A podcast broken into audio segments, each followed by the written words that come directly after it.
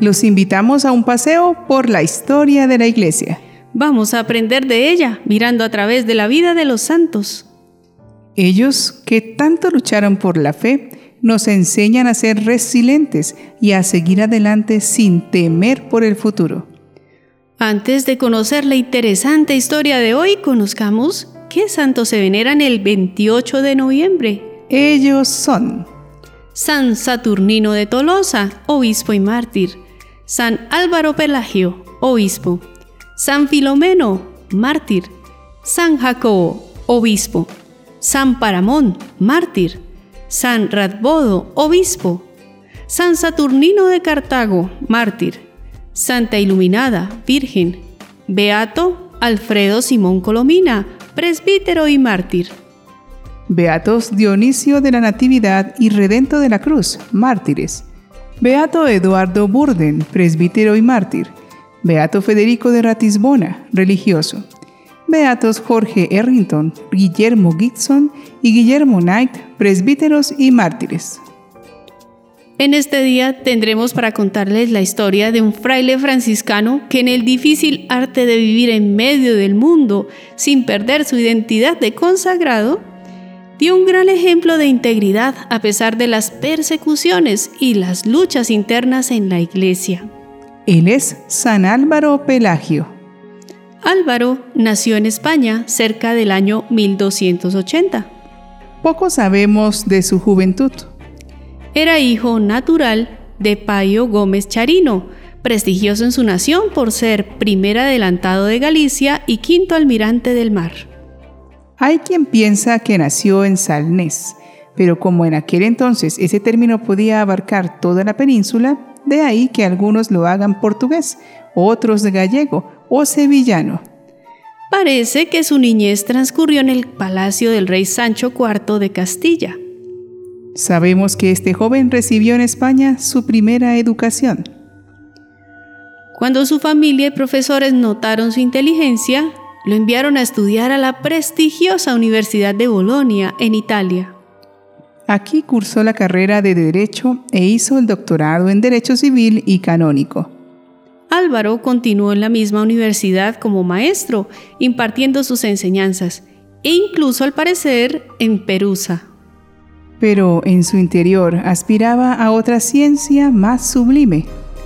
Rezó y meditó muchas horas ante el sagrario para ver si tenía o no vocación para la vida franciscana.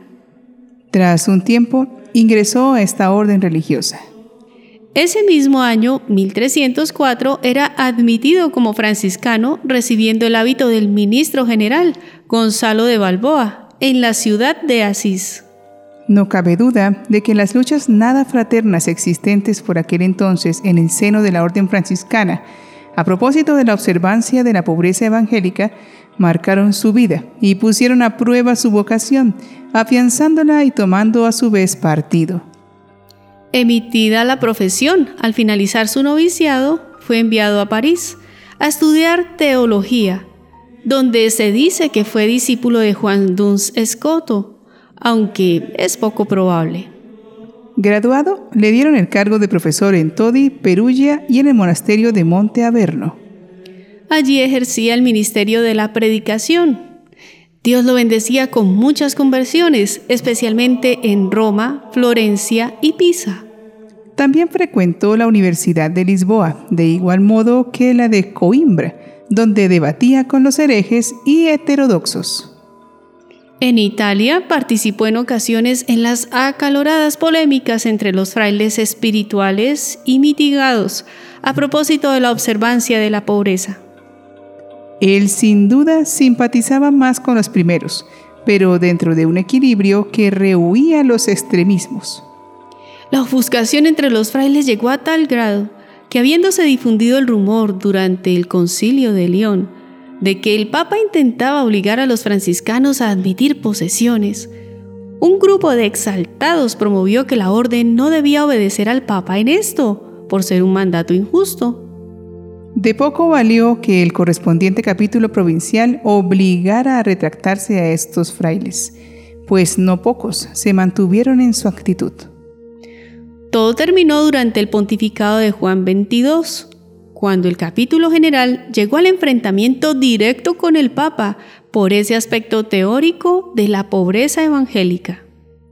El emperador Luis IV de Baviera, en lucha entonces con el pontífice en el año 1324, asumió la defensa de la orden franciscana e hizo crear un antipapa franciscano llamado Nicolás V. Tras un duro enfrentamiento con Juan XXII, Luis fue excomulgado, por lo que el emperador lo expulsó a su vez de Roma, aunque al fin no logró su propósito dominador. Álvaro fue uno de los pocos frailes eruditos que se mantuvo fiel al Papa si bien en algunos aspectos teóricos del problema defendía noblemente la posición de su orden. El santo tuvo que exiliarse en Aviñón, en el convento franciscano de Monte Compatri. Más adelante, estando en Roma, Álvaro fue calumniado de ser contradictor del pontífice. Pero este no creyó tales historias y lo nombró como penitenciario, en cuyo ejercicio incluía ser confesor de los cardenales. Para recibir estos cargos debió tener una dispensa especial pontificia, por ser hijo no reconocido de su padre. En esta época escribió la mayor parte de su principal obra, De Planctu Ecclesiae, comentando el lamentable estado de la iglesia en aquel tiempo y los posibles remedios. Aunque por sus deberes pontificios estaba aparte de su comunidad, no le eran ajenos los problemas de ella, por lo que continuaba trabajando como un fraile cualquiera por la pureza en la observancia de la regla. En 1332, Álvaro Pelagio era nombrado obispo de Corón, en Grecia, aunque allí prevalecía la religión ortodoxa. Pocos días después, fue nombrado obispo de Silves, en Portugal, además de nuncio apostólico para esta nación.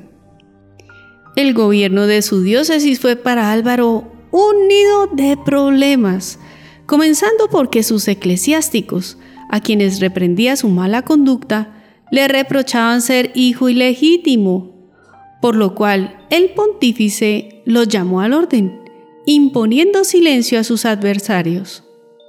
Pero sin duda, los mayores problemas eran sus enfrentamientos con el rey Alfonso IV de Portugal, y contra las autoridades civiles de los algarbes en su intento de inmiscuirse en la jurisdicción eclesiástica del santo obispo. Motivado por un atentado a su vida, Álvaro se fue a Sevilla, por lo que fue acusado de que había abandonado a sus fieles. El pleito llegó hasta que el obispo fue obligado a abandonar su diócesis, quedándose con los franciscanos en Sevilla. Luego de años de luchar con las controversias acerca de su obispado, reaparece Álvaro en su sede en 1344 y en 1349 en Sevilla. Escribió muchas obras, entre las cuales describe sus luchas dialécticas con los adversarios de la fe. De sus últimos años se presume que se retiró a Sevilla, donde tenía familiares, y murió en 1352. Fue sepultado en el convento de Santa Clara de Sevilla. Oremos para pedir a Dios que, como San Álvaro, no dejemos a un lado la fe por el rigor de las persecuciones que no faltan. Señor, nos has mostrado la importancia de la perseverancia en el camino de la vida, de la oración, de la esperanza, de la confianza en Dios te pido que me des el empuje y el coraje para ser perseverante en todo y no desfallecer ante las dificultades. Dame, Señor, la virtud de la perseverancia y no caer en la tentación de la tristeza en los momentos que llegan los problemas o cuando las cosas no salen como las tengo previstas, sino que a través tuyo me llene de serenidad y paz interior. Señor, te suplico que me ayudes a ser perseverante para que a pesar de mis flaquezas y mis caídas, sea siempre fiel a tu palabra y a tus mandatos, para que siempre trabaje con el fin de vivir en unidad contigo y con mis hermanos. Tú, Señor, eres mi roca y mi salvación, y en ti tengo puesta toda mi esperanza. Amén. Todos los que vivimos la fe tenemos que pasar la dura realidad de tener un dulce deseo de vivir santamente en paz y difundir la verdadera enseñanza fraterna y honesta del Evangelio. Pero nos encontramos en un choque con un mundo secularizado que relativiza al acomodo los valores y que ataca sin miramientos la piedad y el intento de no dejarse arrastrar por las pasiones mal encaminadas. Vivir según el agrado de Dios se convierte en la puerta para ser perseguido. No deberíamos extrañarnos, pues el Divino Maestro vivió esa realidad cada día. Nos corresponde seguir firmes en nuestros principios, recordando sin dudar que Jesucristo ha vencido al mundo. Sin miedo, solo impulsados por el amor. San Álvaro Pelagio, ruega, por, nosotros.